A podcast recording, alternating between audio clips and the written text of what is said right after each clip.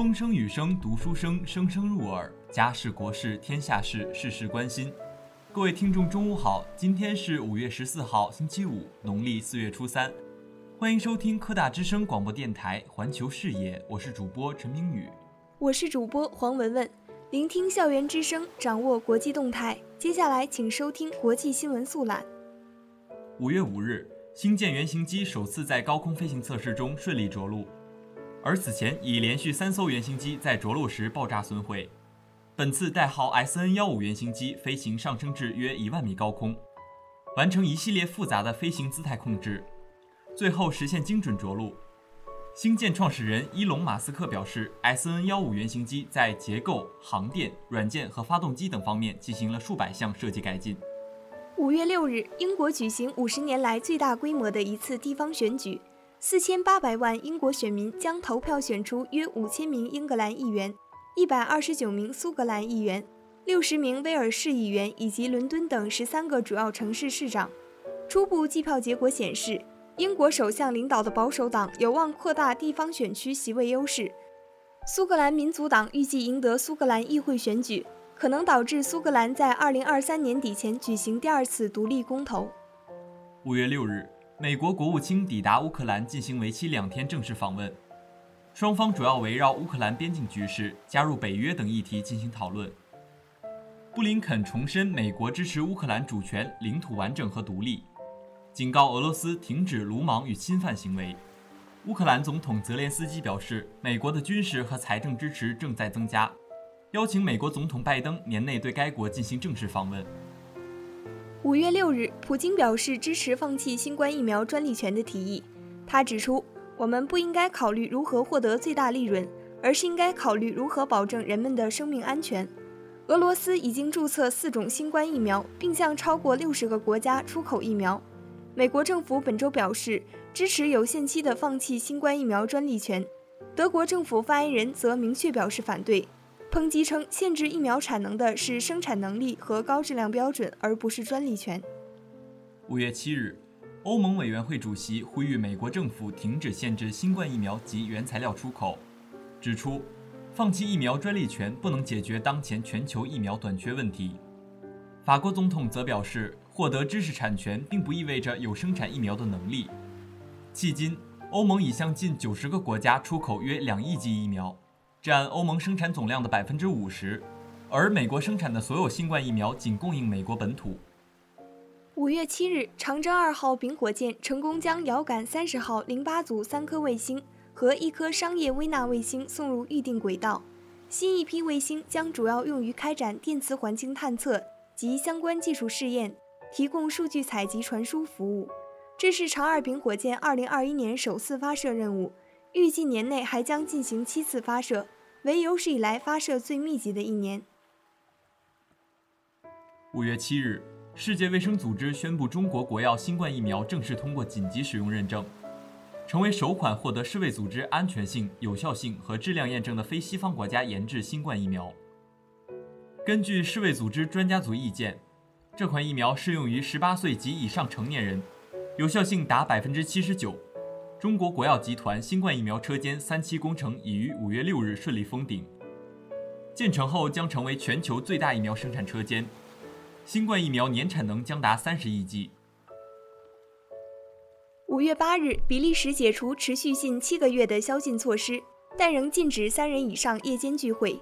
当晚，超过一千五百名狂欢者违反防疫规定，在市中心广场举行庆祝集会，导致警方出动水炮车驱散人群。五月八日，比利时单日新增确诊三千七百二十三例，死亡三十九例，累计确诊一百零一点四万例，死亡两万四千五百一十一例。迄今，该国累计三百四十五万人接种疫苗，人口接种率达到百分之二十九点八。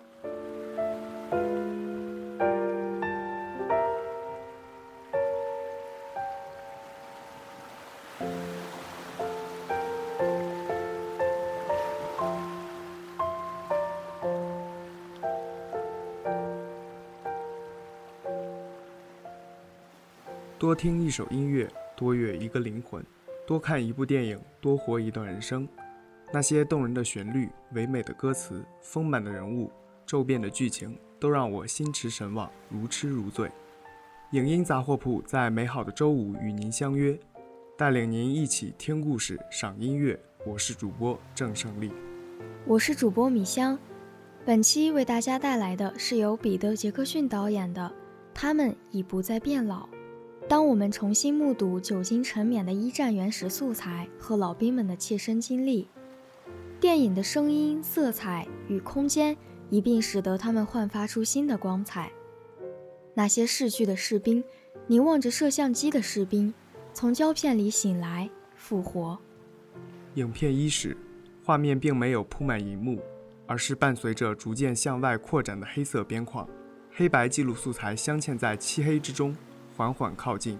作为观众的我们，正进入一个属于过去的历史事件。也是尘封已久的回忆世界，更是一个被创造出来的电影空间。也正是在这里，3D 特有的立体感被应用为一种形式，以运动着的黑色边框代替了固定不变的银幕边框，而新银幕则成为观众窥探的窗口，进入正式插区的通道。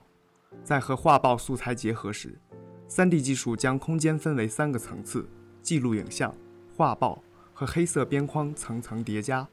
区分出不同媒介的存在，在这个缓慢通往正式插区，也即原始影像素材的旅程中，我们看到踊跃参军的英国青年和他们备战时的军队生活，一切都还处在平和状态中，但却孕育着激烈。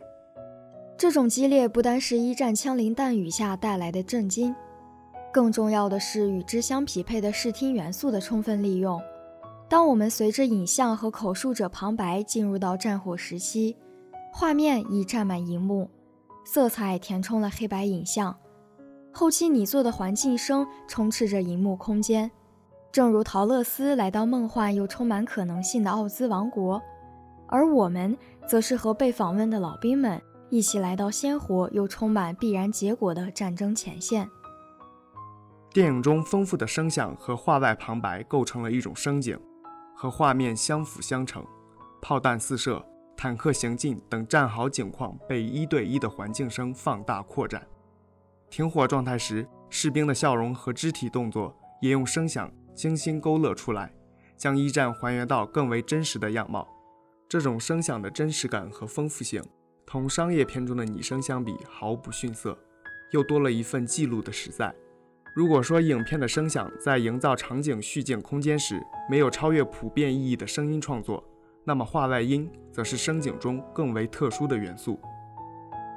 由老兵、史学家口述和原始声音资料组织而成的画外音贯穿始终，在和画面紧密配合的同时又保持相对独立。区别于传统解说式的画外音，这里更多的是以画面图示声音。反过来，声音构建出新的影像空间，仿佛可视的声音。在一定程度上，可视的声音让庞杂的原始素材向量化、戏剧化，影像具有了叙事连续性，催生出一种战事紧迫感。进一步而言，原来没有时间活力的影像，在拼贴过程中找到了时间的连续感。这就是影片中作为画外音的声音所建构的基础。也即我们进入这场视听幻觉的必要条件。在这场回顾一战的视听幻境中，我们所见的和所听到的没有明显的对比或冲突，而呈现出平和的对位效果。正如被裁剪展示的插画，旨在避免沙文主义。影片传达出人道主义式的价值观念。画面中的任何人都可以是讲述者，或是逝去的士兵，他们被抹除身份和政治立场，成为群像。让我们关注一战对人造成的普遍创伤。就此意义上，彼得·杰克逊做着和雷诺阿相似的事情，从战争对错的格局中跳脱出来，拉拢绝对二分的阵营或立场，反思一战带给全体士兵的意义。和普通纪录片和剧情片激发反思的方法不同，影片采用的生化对位技巧值得进一步关注。画外旁白与记录影像若即若离。在具象与抽象中，为观众保留了一定的参与空间，去主动填补空白。随着战争进入白热化，画面从记录影像过渡到插画，环境声连缀起快速剪辑的碎片，画外旁白已无需顾虑是否匹配多样的资料素材，各视听元素的配合达到极致，仿佛各声部完美配合演奏出一首交响曲。战争胜利后，没有欢庆的喜悦，而是留下令人绝望的死寂。色彩和环境声逐渐退出荧幕，退出我们的感知范围，和旁白说到的情感被掏空一样。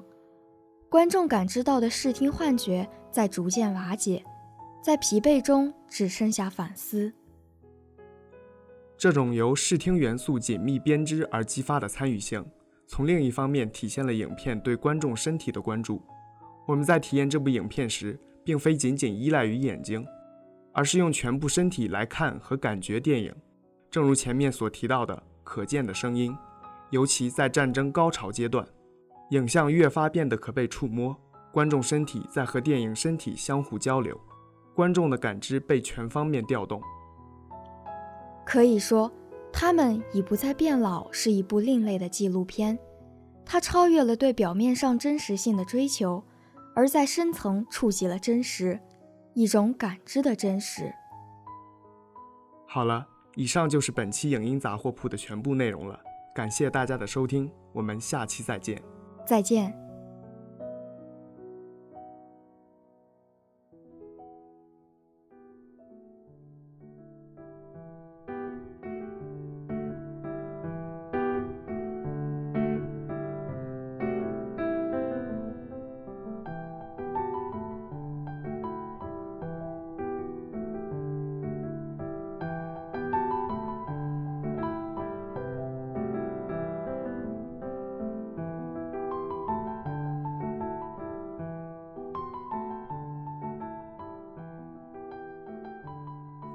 Hello，大家好，接下来是 Tutoring English 英语教学，每周五同一时间跟我们一起学地道英语。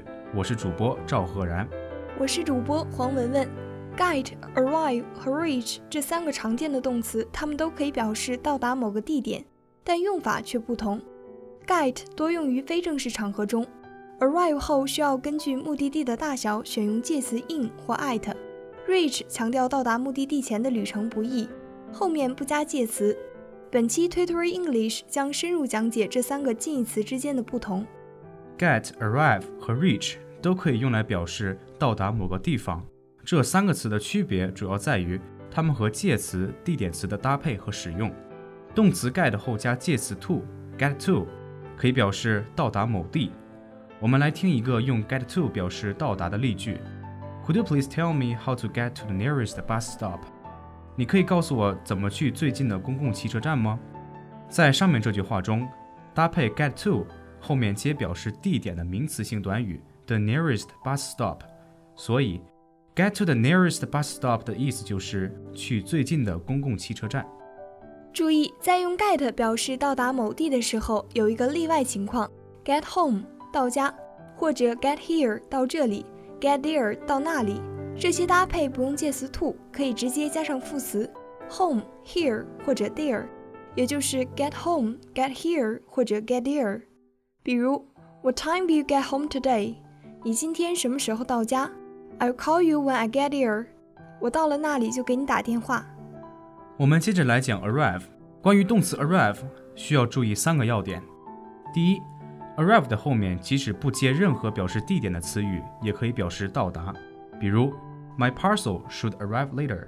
我的包裹应该过一会儿就送到。使用 arrive 时的第二个要点是，在正式语中描述公共汽车、火车和飞机等交通工具到达目的地时，多用动词 arrive。比如，我们可能会在火车站听到广播员说：“The next train to New York will arrive in fifteen minutes。”开往纽约的下一班火车将于十五分钟后到达。使用 arrive 时的第三个要点是，在说明到达一个具体目的地时，应根据目的地的大小来选择后面接的介词。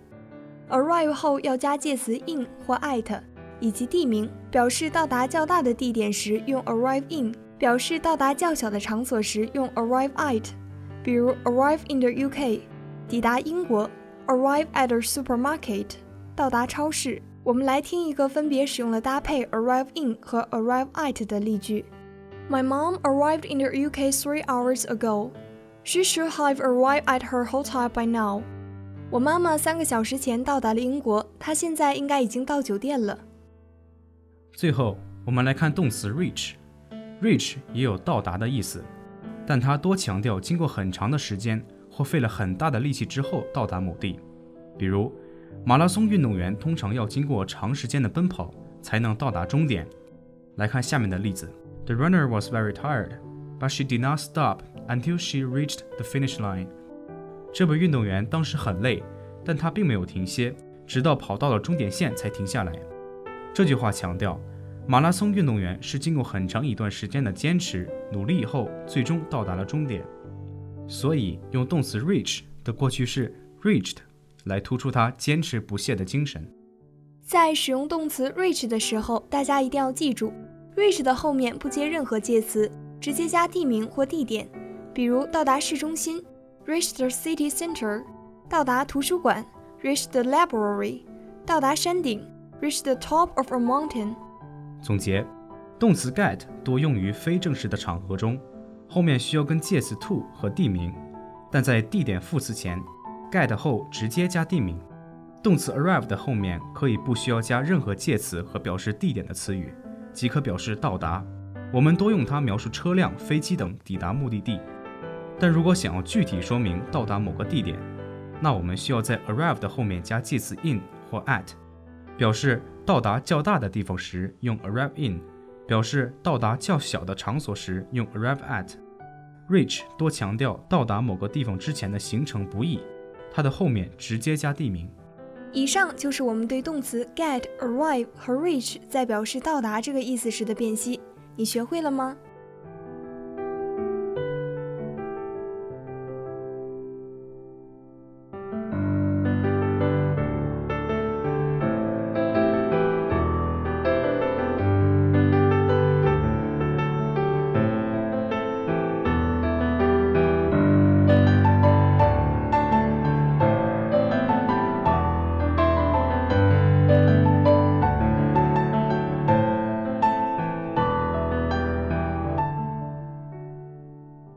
本期节目到这里就告一段落了，下周同一时间我们不见不散，再见。再见。